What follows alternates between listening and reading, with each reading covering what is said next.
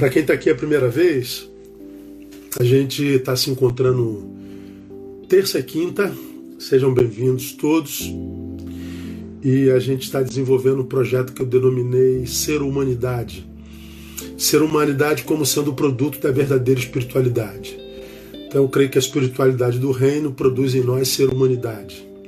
Ensina a gente a ser gente como gente tem que ser e eu parti do princípio de que nós somos hoje gente da forma errada.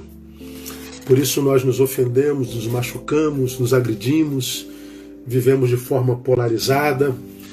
Nós, ao invés de sermos remédio do outro, nos tornamos o veneno do outro e muitas vezes para sobrevivermos temos que nos isolar, temos que nos afastar. Isso é característica de uma espiritualidade adoecida. Nós somos o maior país cristão do mundo, mas parece que esse cristianismo do Brasil não tem gerado saúde na nação e, consequentemente, nos seus cidadãos. E a gente começou a falar na terça-feira sobre como nós, como sociedade, como raça humana, temos vivido uma, uma realidade inversa da tecnologia. A tecnologia evolui celere, ininterruptamente, mas muito rápido, e a gente não consegue acompanhar. E a humanidade parece que vive um sentido oposto, vive uma involução. A gente está cada vez mais desumano, a gente está cada vez mais agressivo, mais violento, mais mortal, mais desesperançado, mais deprimido, mais, mais tudo a gente está piorando como raça. Então, a gente está sendo desconstruído. Cada vez mais a gente encontra menos seres humanos humanos. E a gente tem caminhado sobre essa, essa desconstrução. Tá bom? Então você que está chegando a primeira vez, a gente tem falado sobre essa desconstrução. Então eu vou desligar aqui os, os comentários e a gente vai para o papo, tá bom? Segura aí. Atenção!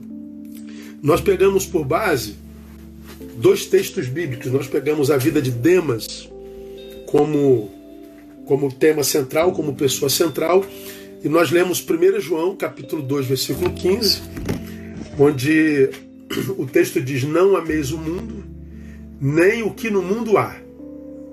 Porque quem ama o mundo, o amor do Pai não está nele. Então falei de dois amores: amor do mundo ou o amor do Pai. Você não pode ter os dois. Então, se a tua paixão pelo mundo é prioridade na tua vida, o amor do Pai não vai se manifestar em você. E se o amor do Pai de fato se manifesta em você, a tua relação com o mundo não vai ser de amor, vai ser de outro sentimento e em outra perspectiva. Mas de amor, não. Ou um amor ou outro. Não é? Então há muita gente que duvida do amor de Deus, Deus abandonou, Deus não existe, se Deus fosse bom não teria mal. Aí a gente vê aí os, os que foram desconstruídos na sua identidade espiritual e dizem que o problema é Deus, que o problema é a igreja, que o problema é todo mundo. Não. O problema é que você escolheu um amor que, em existindo em você, faz com que inexista a manifestação do amor de Deus. Não é o amor de Deus que passa a inexistir, mas esse amor de Deus não se manifesta na sua vida. Então, a palavra nos ensina: não ameis o mundo. Aí depois nós pegamos 2 Timóteo capítulo 4, verso 10, onde o texto diz a respeito de Demas.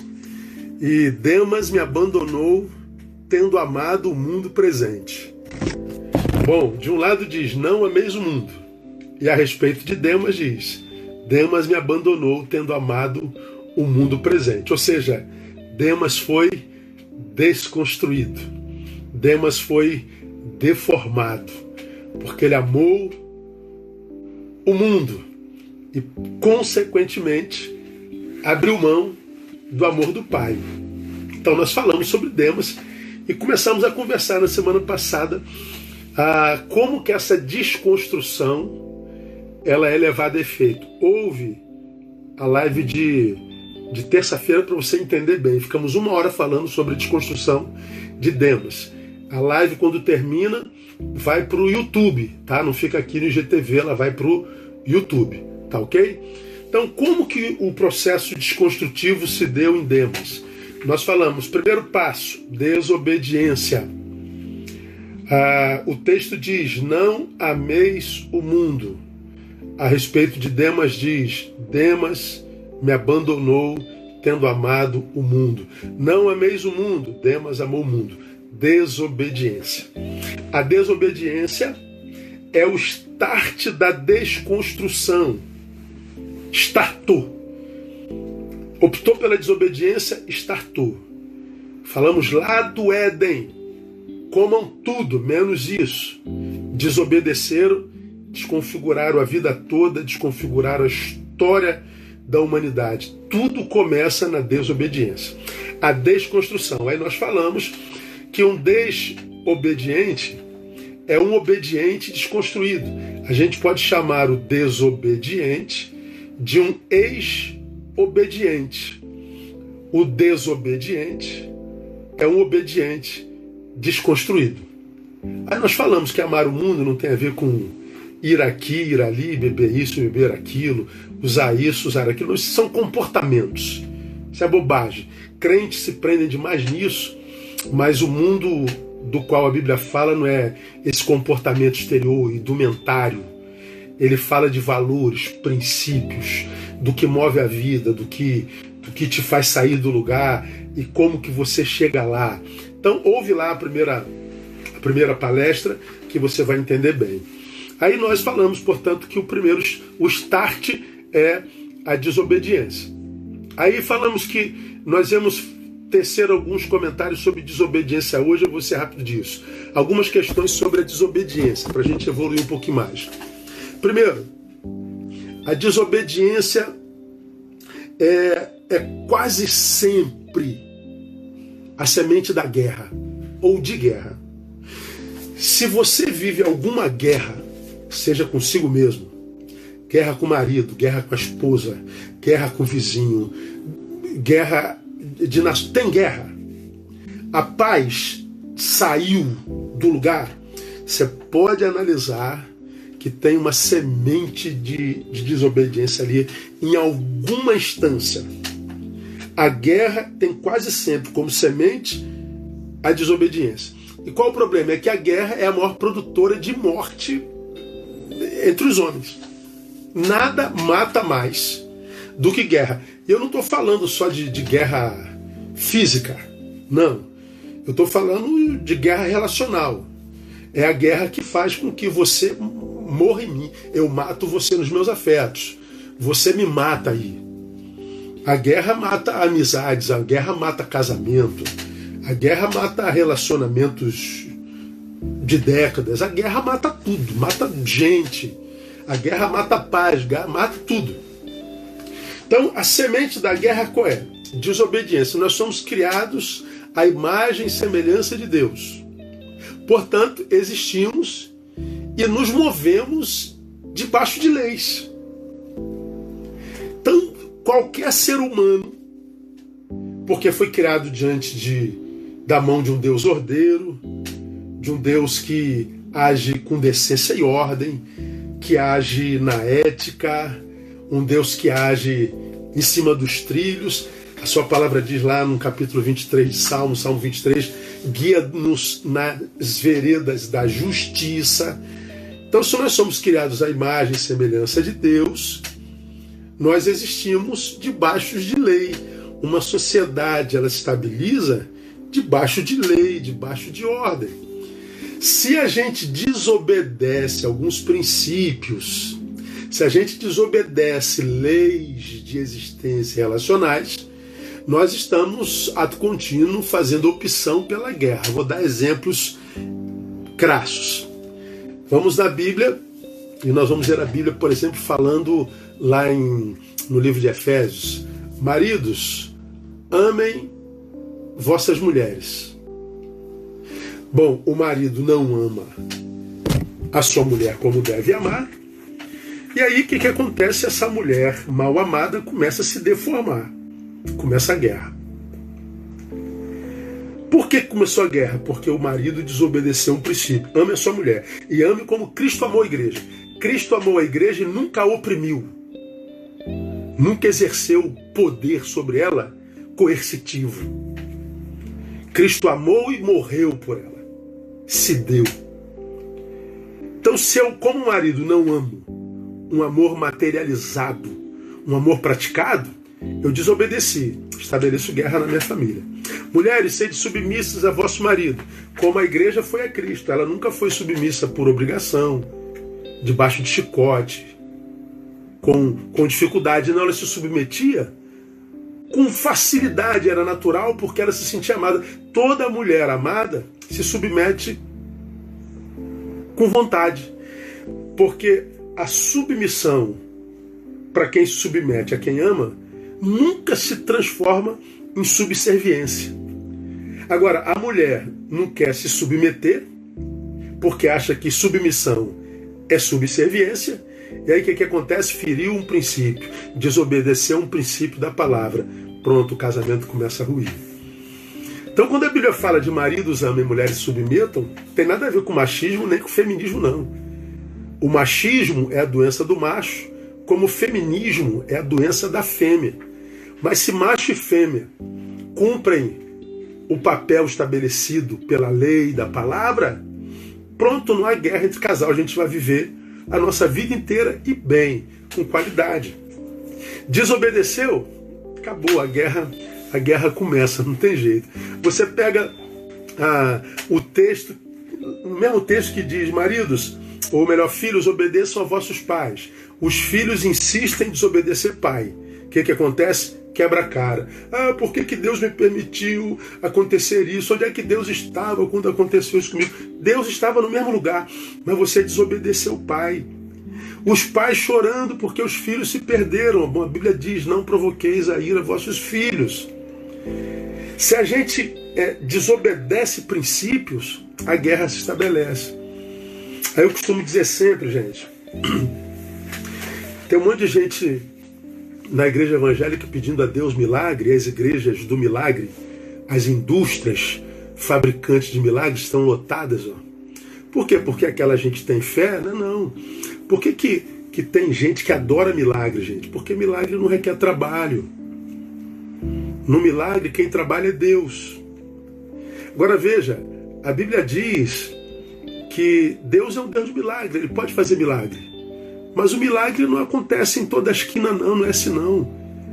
Porque a maioria, a grande maioria dos milagres que a gente pede a Deus, se nós vivêssemos em obediência, nós não precisaríamos dele. Se o marido amasse a esposa, se a mulher se submetesse, casamentos não precisariam de milagres. Agora, eles desobedecem e vão para a igreja, para a campanha da família. Eles desobedecem e querem que Deus conserte. O pai não é exemplo, a mãe não é exemplo, e o pai não é exemplo porque não tem capital moral para ser exemplo do filho. E o filho se perde e ele quer, na campanha, pedir a Deus para resgatar o filho dele. O filho não obedece o pai, quebra a cara porque o primeiro mandamento com promessa. Ele quebra a cara quando a Bíblia diz: obedeça aos vossos pais, submetei-vos aos pais, porque é o, é o primeiro mandamento com promessa para que é, prolongue vossos dias na terra. Ele desobedece, quebra, quebra a cara. Nós temos no Brasil e no mundo um, um, um, uma pandemia de morte precoce. E a gente diz: onde é que está Deus? Deus está no mesmo lugar. Só que nós optamos pela desobediência. A desobediência é o start da desconstrução, porque gera guerra. Dá para entender, mas acho que dá, não dá muito claro, né? Se nós andássemos em obediência, a gente não precisaria de milagre. E a gente não se frustraria tanto com Deus quando Deus não fizesse milagre. Mas, quando a gente fala de desobediência, a gente fala que quando a gente anda em desobediência, a gente dá legalidade ao inimigo. Aquele inimigo que diz a palavra veio para matar, roubar e destruir. Quando você lê, ou a gente lê Efésios 2, é, nós temos um texto aqui que é muito claro, Efésios capítulo 2, ah, onde Paulo fala que a gente é salvo pela graça, somente pela graça somos salvos, assim, ele vos vivificou, ou seja, ele lhes devolveu a vida, trouxe de novo a vida a cada um de nós, porque nós estávamos mortos nos nossos delitos e pecados. Morremos, e ele nos vivificou, nos ressuscitou.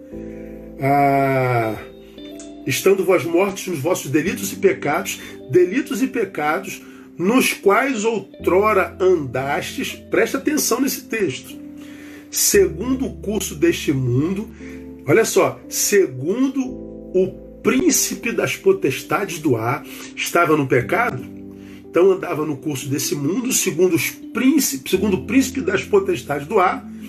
Olha só, do espírito que agora opera nos filhos da desobediência.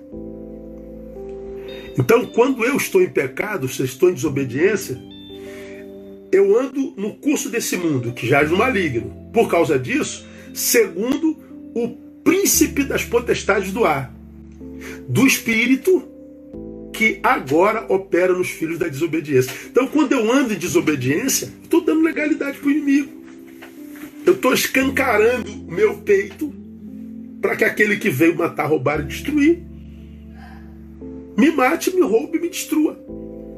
Então veja, se eu ando em obediência, irmão, eu não preciso estar tá, é, é, é, exacerbando em liturgia de templo, eu não preciso estar na igreja todo dia, subindo monte todo dia, eu não preciso estar fazendo campanha todo dia, eu não preciso virar um crente fanático, eu não preciso virar um crente lunático, porque eu vou ser gente normal, vou ser gente saudável.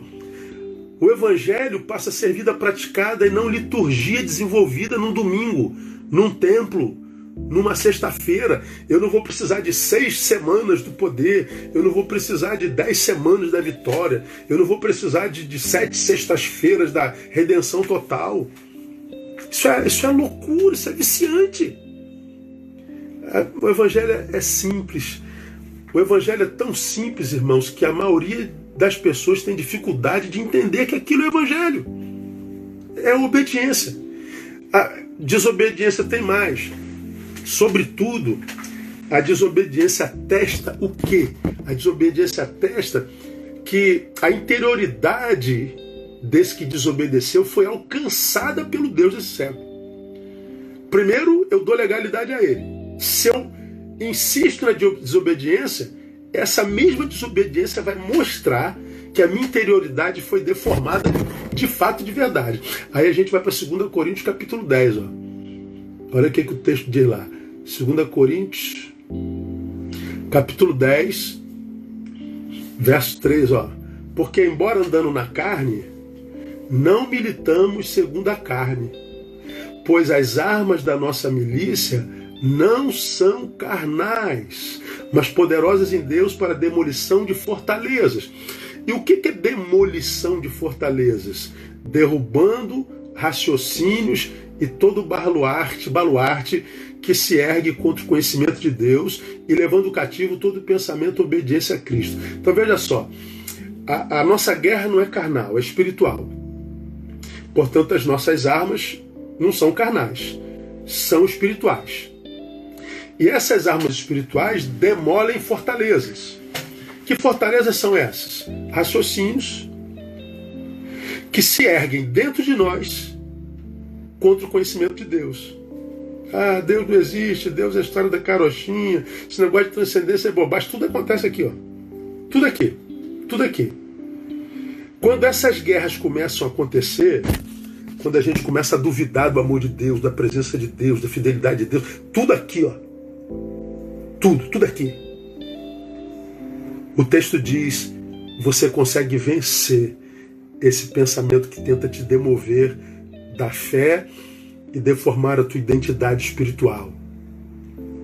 Portanto, irmãos, aprenda aqui no nome de Jesus. Toda vez que você ouvir falar sobre batalha espiritual, entenda que à luz da palavra, a batalha espiritual acontece aqui, ó, no campo das ideias. É aqui Lamentavelmente, nós reduzimos como evangélicos, grande parte dos evangélicos, batalha espiritual como algo que acontece dentro de um templo. Aí você vai para um templo, aí começa a batalha espiritual. Todo demônio que está aqui, está ali, se manifesta. Aí começa a aparecer um monte de gente endemoniada. Aí você vê o pastor colocando lá no púlpito, qual é o teu nome, de onde você veio, quem te mandou, qual a tua missão. Aí tá lá o cara que fala com voz grossa, a mulher fala com voz de homem, o homem fala com voz de mulher. Aquela, aquela pirotecnia que eu e você conhecemos. Aí depois de, de, de entrevistar o demônio, dar aquela, aquele bope todo pro demônio, nós fomos para a igreja para adorar a Deus, a gente ficou ouvindo o demônio, dando espaço para demônio, dando microfone para demônio, dando moral para demônio. E aí depois a gente diz, em nome de Jesus, sai. Presta atenção no que eu vou lhe falar aqui. Imagine que você fosse um demônio. É só imaginação, tá? É só imaginação. E você tivesse a serviço daquele que quer matar, roubar e destruir. Pense aqui, raciocina. Vamos imaginar que você fosse um demônio e tivesse o poder de matar, roubar e destruir o teu inimigo aquele, aquele homem, aquela mulher de Deus. Vamos imaginar que você tem. Se você fosse um demônio e quisesse me destruir, se você fosse um demônio, tivesse o poder de entrar no meu corpo, de me possuir, de produzir uma possessão, e você quer me matar, roubar, destruir, você tomou posse do meu povo, do meu corpo, você vai me levar para onde? Para a igreja? Ou você me jogaria de barra de um ônibus? Ou você me levaria para uma esquina para cheirar cocaína até morrer? Se você pudesse me tomar o corpo, o que, que você faria? Você não me levaria para para encarar um traficante, um bandido, para que eu ganhasse um tiro na testa? Se você quisesse me matar, roubar e destruir, você não ia levar-me para um lugar onde eu morresse de fato? Claro. Só que os demônios contra os quais a igreja luta os leva para a igreja.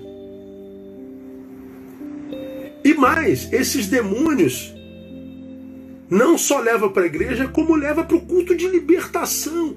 Os crentes estão lutando contra demônios que vão à igreja e vão para o culto de libertação, irmão. Um demônio desse é um, é um desempregado no inferno, é, um, é, um, é, um, é, um, é, uma, é uma mosca, ele é um, um, um verme. Isso é, isso é demônio vagabundo. A verdadeira batalha se dá aqui, ó. É quando ela vem com filosofia quase que incontestável. É quando ela vem gerando em mim absoluta razão contra o que Deus diz, o que Deus é. É aquele que diz o texto: tendo Satanás entrado em Judas, foi ele tratar com os pretores como prender a Jesus. Veja, o, o, Satanás entrou no Judas e ele não falou com voz grossa, não botou mão para trás, não gruiu. Judas não perdeu consciência. Quando Satanás entrou em Judas, o que Judas fez foi ganhar dinheiro com o nome de Jesus. Judas não foi possesso, ficou ganancioso. Quem visse Judas possesso por Satanás jamais diria que ele estava possesso. Porque aqui, ó. Por isso que a Bíblia diz que a nossa luta é contra raciocínios que se levantam contra tudo que é Deus e que tem desconstruído a identidade do discípulo na vida de uma geração inteira de crentes. Quantos você não conhece, já esteve no altar, já esteve na comunhão e passou por aquele processo que eu falei na terça-feira, de crente para crítico, de crítico para cético, de cético para cínico. Foram deformados. Começa como? Na desobediência. É por causa da desobediência que atesta que a interioridade do sujeito foi tomada que a gente vê tanta apostasia. Apostasia a respeito da qual a Bíblia já nos advertia em 2 Tessalonicenses. Vou ler para vocês que a Bíblia é muito, muito, muito, muito clara. 2 Tessalonicenses, capítulo 2, versos de 1 a 4. Olha como é que a Bíblia é clara, irmã. Como é que a Bíblia é clara. Ora, quanto à vinda de nosso Senhor e a nossa reunião com Ele, rogamos-vos, irmãos, preste atenção, que não vos movais facilmente do vosso modo de pensar. Ora, como que eu me movo do meu modo de pensar. Ah, também ação das trevas. De modo que se a fé vem pelo ouvir, a fé vai pelo ouvir. Como que Eva foi desconstruída? Certamente não morrereis, a voz da serpente. Deus diz: certamente morrereis. A serpente diz: certamente não morrereis. Deus disse e ela acreditou. A serpente disse e ela desacreditou. Desobedeceu, desconstruiu. Então aqui Paulo está dizendo: não vos movais facilmente do vosso modo de pensar. Agora olha só, nem vos perturbeis, presta atenção, quer por espírito,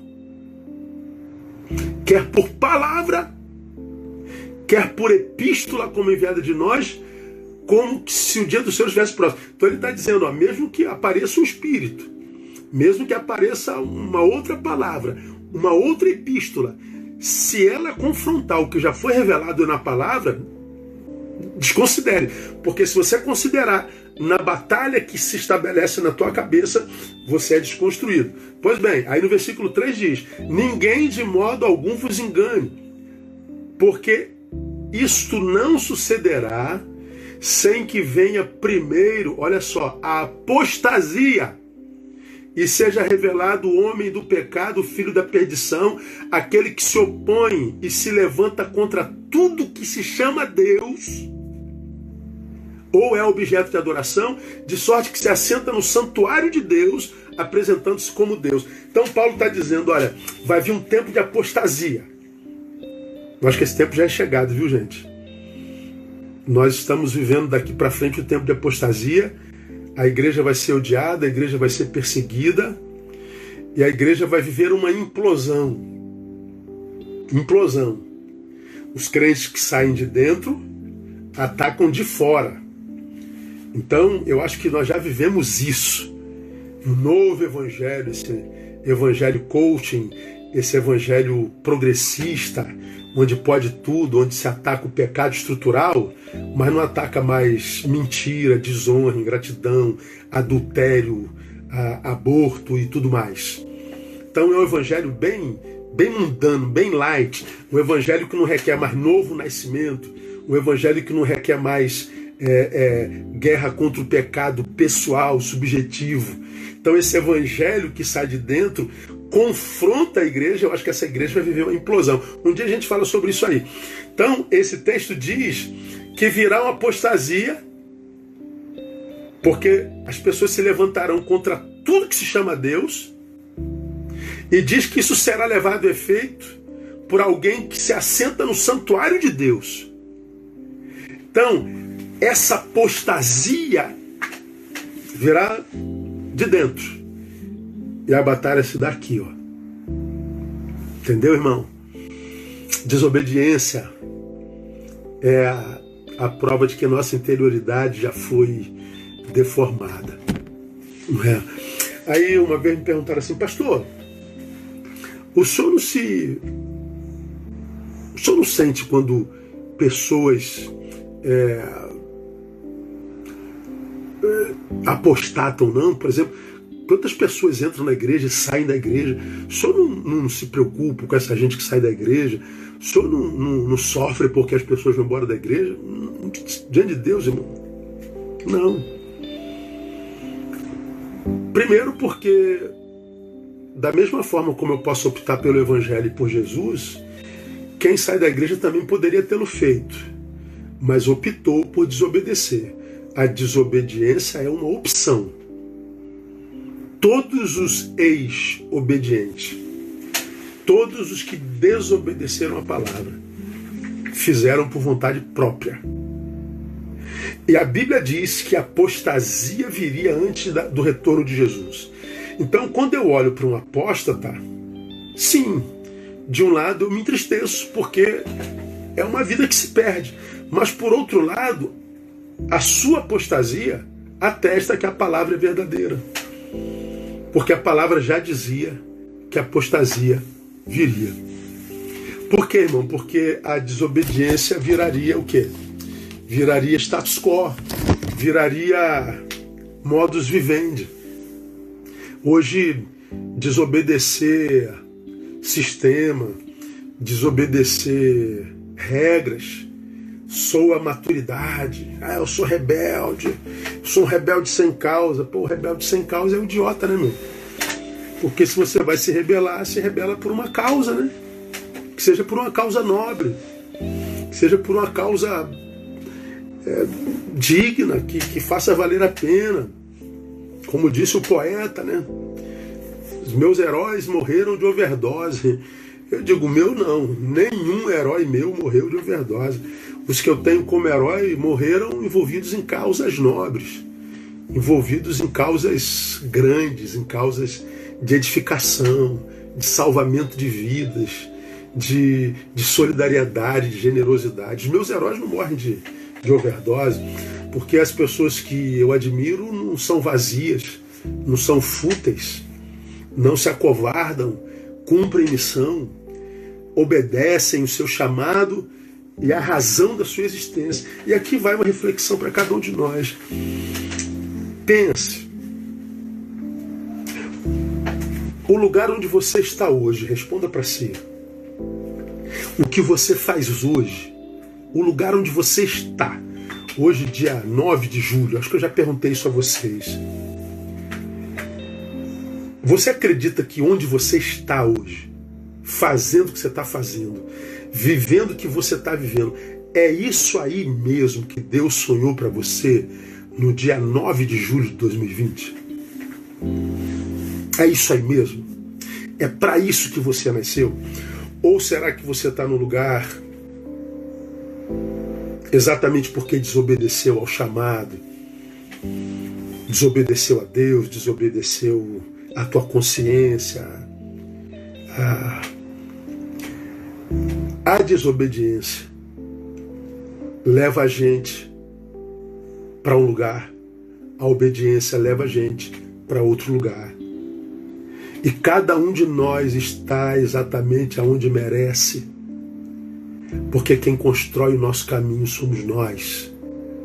A obediência me levará a um lugar no qual eu sentirei a presença de Deus e a sua bênção, e a desobediência vai me deformar, vai me desconstruir e me levará a um lugar um lugar tal que muitas vezes do qual eu duvide até da existência dele. Um lugar tal que do qual eu seja levado a pensar que ele não ama, que ele não é fiel, só que, acredite, não tem nada a ver com a existência de Deus, fidelidade de Deus. Tem a ver com o que nós fizemos com a nossa vida. Aqui eu me lembro de uma palavra de Nietzsche. Qual a tua responsabilidade com relação à desordem da qual você reclama? Minha vida está uma desordem, minha vida está tá bagunçada. Ok. Qual é a tua responsabilidade? nessa desordem da qual você reclama. Porque o que eu vejo hoje, gente, é um monte de gente desconstruindo-se por causa de desobediência, revolta, ira, preguiça de se aprofundar no pensamento e na reflexão. E aí vão parar num lugar que diz: Deus não ama mais, Deus não existe, Deus não é bom. Se Deus se importasse, pois é. Desculpa, irmão. É, essa revolta produto de incapacidade de diagnosticar a própria história, não faz Deus se mover a teu favor. O que faz Deus se mover é arrependimento. É dizer como filho pródigo, pequei contra os céus e perante ti. Então eu vou voltar e te pedir perdão. Então o remédio para desobediência é a obediência. Então qual é o primeiro sentimento, qual é a primeira postura que nos leva à deformação, à desconstrução é, existencial, desobediência. A segunda coisa, irmãos, que nos leva à desconstrução existencial, eu vou chamar de amor patológico. Amor patológico. Lembra que nós estamos pegando, por exemplo, a vida de Demas, né? A Bíblia diz: "Não ameis o mundo". E a respeito de Demas diz: Demas amou o mundo. Demas amou o mundo. Por que, que eu vou chamar esse amor de Demas de patológico? Porque o primeiro fruto desse amor foi o que? O abandono. O primeiro fruto desse amor foi o rompimento relacional. O primeiro fruto desse amor foi a quebra de uma comunhão, de uma relação edificante. Então, o amor que produz ruptura de relações edificantes e gera abandono só pode ser um amor patológico. Esse amor patológico leva Demas a trocar o apóstolo Paulo, aquele através do qual ele conheceu Jesus, perdão, aquele através do qual ele foi salvo, aquele através do qual descobriu a sua vocação, seu lugar no mundo. Ele troca Paulo pelo mundo, que jaz no maligno. Esse amor leva Demas trocar o santo pelo profano. Faz Demas trocar, olha só que coisa interessante, a paz de Deus, que excede a todo entendimento, pela paz do mundo. Lembra do texto de Jesus? Deixo-vos a paz, a minha paz vos dou. Só que ele continua dizendo: Não vos la dou como o mundo a dá. Olha o que Jesus está dizendo. Jesus está falando nesse versículo de duas paz, ou duas pazes, não sei como é que se fala, e de duas origens. Deixo-vos a minha paz. Uma paz que tem como origem o próprio Cristo.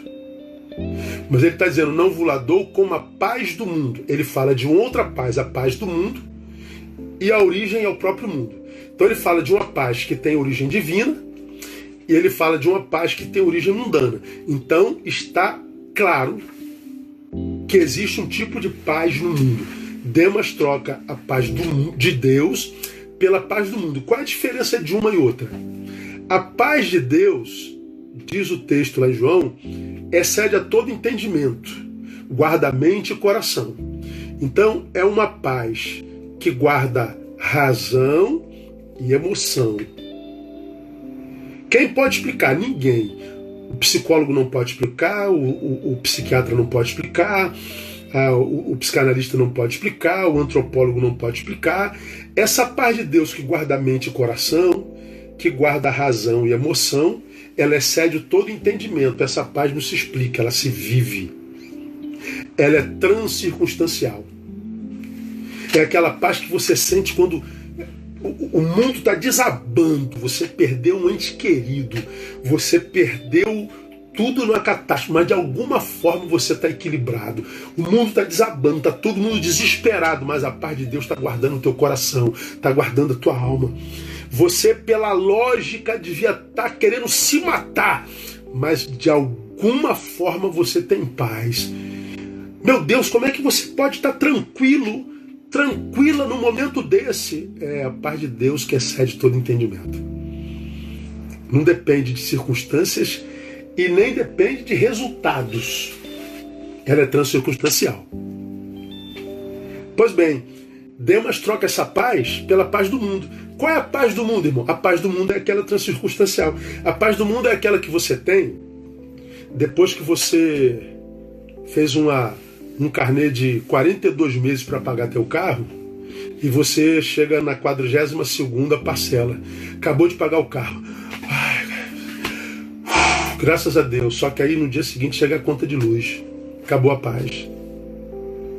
A paz de Deus é aquela que você estava com, com, muito medo porque tinha um cara perseguindo você na rua e você andou rápido porque você estava desesperada, desesperado. Você chegou em casa. Paz de Deus, paz do mundo. Você está sossegada, só que amanhã acontece tudo de novo. É uma paz cronológica. É um hiato da dor. Ela depende do resultado. Ela precisa da vitória. Ela precisa que dê certo. Ela precisa que seja quitado. Essa é uma paz que não permanece com a gente nunca. A paz do mundo é aquela que vem após a resolução do problema. A paz de Deus, ela permanece no meio do problema. A paz do mundo é aquela que vem quando a pessoa é curada. A paz de Deus é paz de Deus mesmo quando a pessoa falece. A paz do mundo é paz do mundo que está em você quando você descobre que você não está na lista de desempregado. A paz de Deus permanece no desemprego. A paz de Deus não deixa você de jeito nenhum. Pois bem, por que, que o amor de Demas era patológico? Porque ele trocou a paz de Deus pela paz do mundo. Ele trocou a liberdade de Jesus pela liberdade do mundo. Se, pois, o Filho vos libertar, verdadeiramente sereis livres. Ou seja, se ele fala de verdadeira liberdade, existe uma falsa liberdade. Que falsa liberdade é essa? É falso. É a liberdade do mundo. A liberdade do mundo é aquela que o cara diz: ah, eu, eu, eu faço o que eu quiser, eu vou onde eu quiser, não dou satisfação para ninguém. Então a liberdade do mundo é fazer tudo o que quer. Leva engano. Eu me lembro, se você me acompanha, já me viu falar sobre isso. Há muitos anos atrás eu trabalhei num banco e o meu chefe fumava quatro maços de cigarro por dia. Eu era um fumante passivo. E olha que eu sou asmático crônico, tenho rinite braba e sou alérgico a cigarro, então eu sofria muito. Bom, numa determinada manhã fui trabalhar, estava muito atacado da minha rinite, da minha alergia, e o meu chefe fumando, fumando, fumando um cigarro atrás do outro. Antes de apagar um cigarro, ele já acendia o outro. E eu, educadamente, cheguei perto dele e falei: pô, Alexandre, não dá para você é, pô, fumar um pouquinho menos hoje, estou passando mal a beça. Cara, ele xingou um palavrão, só tava nós dois no, no, no, na sala, e ele do nada estourou. Deve ter brigado com a mulher naquele dia, não sei, ele estava com muita raiva. Ele vem, né? E o que se dane você, a tua asma, não tem nada a ver com isso. Se você não pode fumar, o problema é teu, eu fumo. E não me vem querer me proibir fumar só porque você é crente, porque vocês crentes são escravos, vocês não podem fumar, vocês não podem beber, vocês não podem porcaria nenhuma. Então não venha me impedir na minha liberdade. Aí eu parei, aproveitei a oportunidade, falei para ele assim: como é que é? Nós crentes somos escravos, a gente não pode nada. Você, é, você não pode nada, você está incomodado porque eu fumo, porque você não pode fumar, mas quem falou que eu não posso fumar? Ué, você é crente. Ué, crente pode, não pode fumar. Aonde está dito que não pode fumar? Eu posso. Pode nada. Ó, escandalize se quiser. Peguei o cigarro dele e dei um traguinho. Ué, você pode? Posso, Alexandre. A Bíblia diz que posso, é, todas as coisas me são lícitas. Eu posso fumar, posso beber, posso adulterar. Eu posso tudo. Se eu no final do expediente, quiser cantar uma cliente dessa aqui, quiser ir para um motel com ela, quem vai me pedir? Se eu quiser cheirar um quilo de cocaína, quem vai me pedir? Eu sou maior. Se eu quiser descer lá no lugar onde a gente almoça e tomar uma, uma garrafa de cachaça, quem vai me pedir, Alexandre? Ninguém. Eu sou livre para beber, fumar, prostituir, cheirar. Mas, Alexandre, porque eu sou verdadeiramente livre, eu não bebo, eu não fumo, eu não cheiro. Eu não faço nada que eu não queira. Aí eu falei para ele: agora você, Alexandre, joga esse seu cigarro fora. Aí ele parou e falou assim: pô, tu sabe que eu fumo desde garoto, fumo quatro maços de cigarro por dia, como é que eu vou lá jogar meu cigarro fora? Eu perguntei para ele: quem é o escravo aqui? Eu ou você? O escravo sou eu que não faço? Ou você que não pode deixar de fazer? E eu falei para ele: liberdade, Alexandre, não é fazer tudo que se quer. Liberdade é não fazer o que não quer. Se eu quiser fumar, eu fumo. Mas eu não quero, então não fumo. Se eu quiser beber, se eu quiser me prostituir, eu faço. Mas eu não quero porque eu sou livre. Demas troca liberdade em Deus, ou seja, o poder de dizer não para o que destrói a si mesmo, para o que destrói relações, para o que destrói família, para o que destrói saúde, para o que deforma a identidade do Cristo, para o que desconstrói a humanidade. Ele troca essa liberdade pela liberdade de poder fazer o que quer. Passa a fazer, depois não consegue mais deixar de fazer. Isso é amor patológico. Quanta gente amando o mundo, achando que evoluiu, não, seu amor é doença. Isso é amor patológico. E é bom que você aprenda isso é, é, muito, muito, muito rapidamente. Pensar num amor assim, esse amor patológico e confrontá-lo com o amor de 1 Coríntios, capítulo 3, 13, verso 5, onde diz que o amor é, não se porta inconvenientemente, ah, o amor não, não busca seus próprios interesses, o amor é, não se regozija com a justiça, ele se regozija com a verdade. Então, quando você, você compara um amor que me faz romper com Paulo, que me faz romper com a paz de Deus, um amor que me faz romper com a liberdade que há em Jesus, com um amor que deforma a minha identidade cristã, para um amor que me leva para longe da razão da minha existência, confrontar com esse amor de 1 Coríntios capítulo 13, eu só posso pensar que esse amor de Demas é patológico, é doença. O amor patológico é aquele que, embora chamado de amor, só faz mal para a alma. Ninguém pode falar que Demas não amava. Demas amou o mundo. Então ele ama. A capacidade de amar está lá. Ele deixou de amar a Deus para amar o mundo. Só que esse amor é o amor que deforma a alma, que faz mal para a alma, que desconfigura projeto divino, que, que, que, que, que arrefece a, a, a esperança na vida e no futuro. Para vocês terem uma ideia, irmãos, a gente tem 10 minutos. O amor patológico hoje é um negócio tão sério que ele hoje já é, já é reconhecido pela, pela psicologia como um transtorno do comportamento é um transtorno impulsivo, impulsivo do comportamento. É doença mesmo, doença de verdade, não é? Ah, quase sempre quando a gente fala de, de, de, de amor patológico, quase sempre esse amor é usado na relação entre, entre, é, entre homem e mulher, relação afetiva entre dois, dois seres. O amor patológico é aquele no qual um ama freneticamente, desesperadamente, ama o outro mais do que do que a si mesmo e ama tanto que ele já nem se importa de não ser amado na mesma proporção. Esse amor gera ciúme patológico, esse amor gera subserviência, esse amor humilha, esse amor diminui porque ele não é retributivo, ele não é compartilhado, faz de um dono e outro propriedade. Esse amor escraviza, esse amor deforma, esse amor é patológico. Quem ama patologicamente, ele adoece de, de tal forma, mas ele, ele adoece tanto que ele, ele, ele não consegue mais sair da ilusão de enxergar que esse amor é doente. O pai diz, a mãe diz, o filho diz, todo mundo diz. A, a vida está sendo deformada, mas a pessoa não consegue perceber. Ela fica cega pela esperança de um dia ser retribuído. Isso é amor patológico.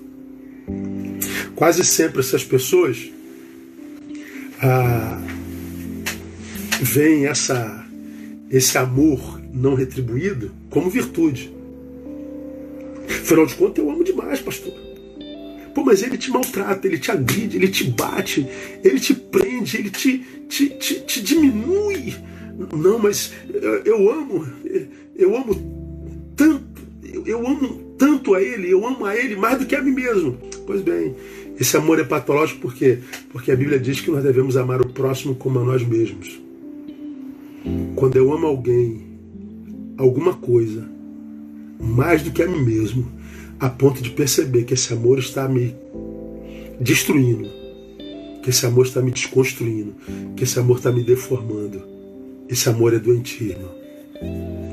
Esse amor é patológico.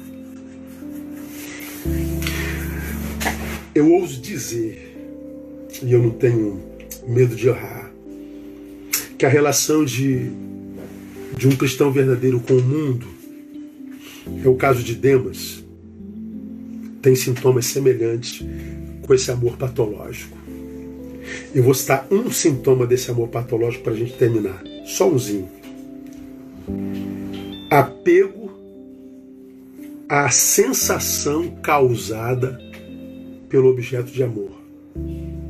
Vou repetir. Um sintoma desse amor doente, apego à sensação causada pelo objeto do amor. Veja, não é apego ao objeto do amor, é apego à sensação que o objeto do amor causa. Pesquisas, não poucas, mostram que áreas do cérebro são ativadas quando se está interessado por alguém. É a mesma da, da, da obsessão.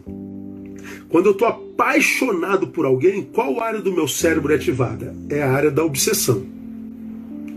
Portanto, é a mesma área que se relaciona com as drogas.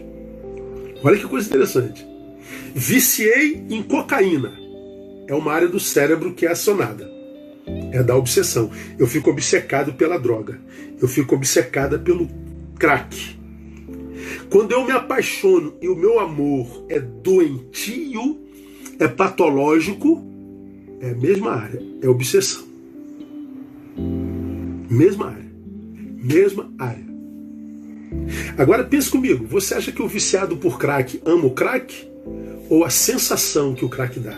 Você acha que o viciado pela cocaína ama pó branco? Não. Ama a sensação que o pó, pó branco possui.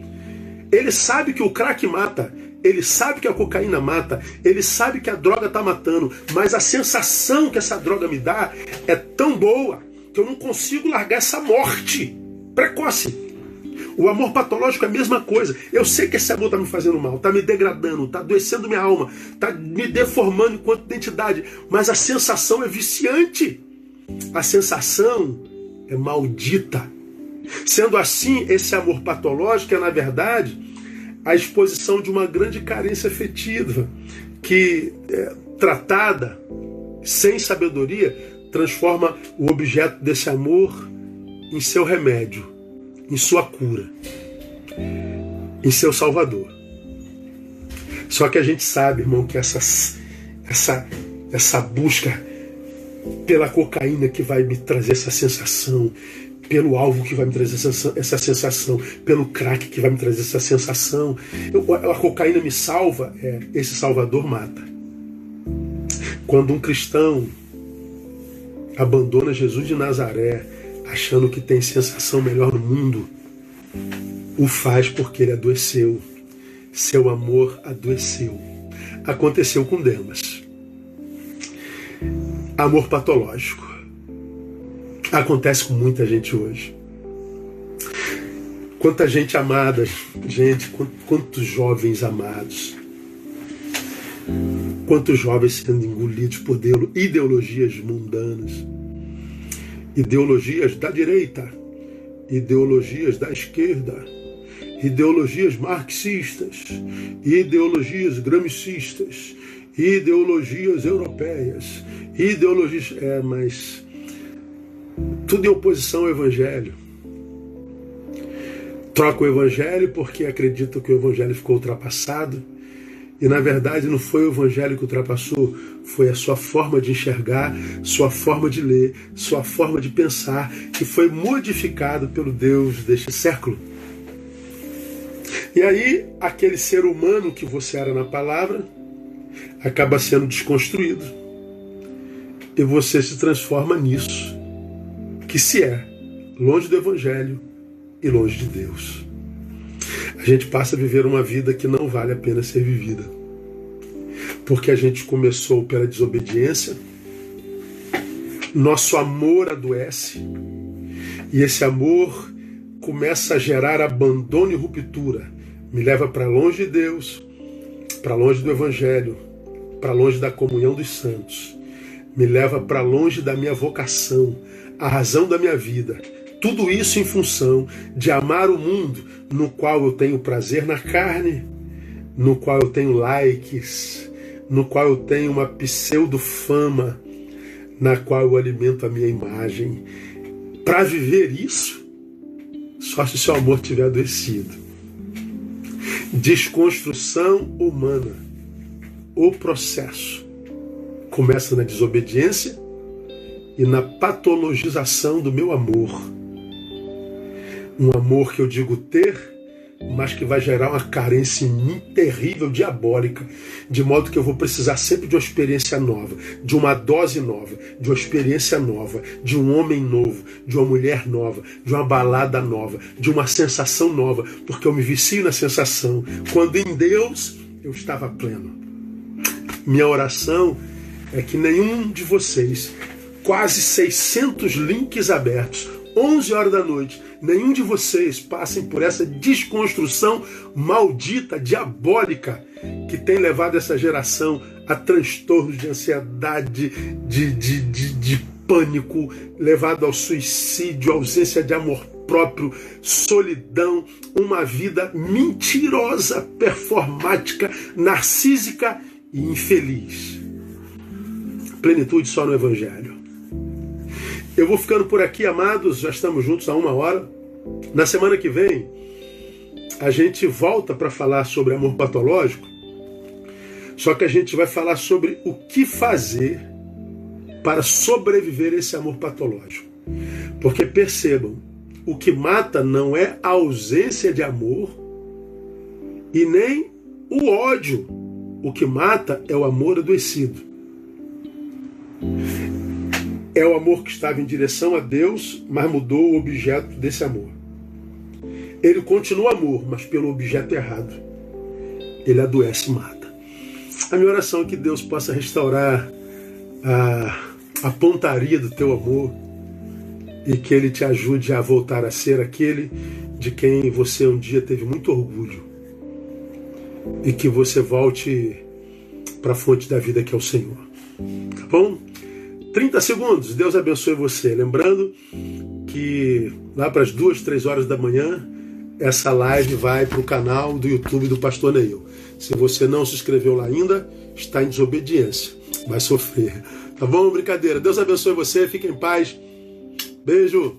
Até terça-feira, permitido o Senhor. Tchau.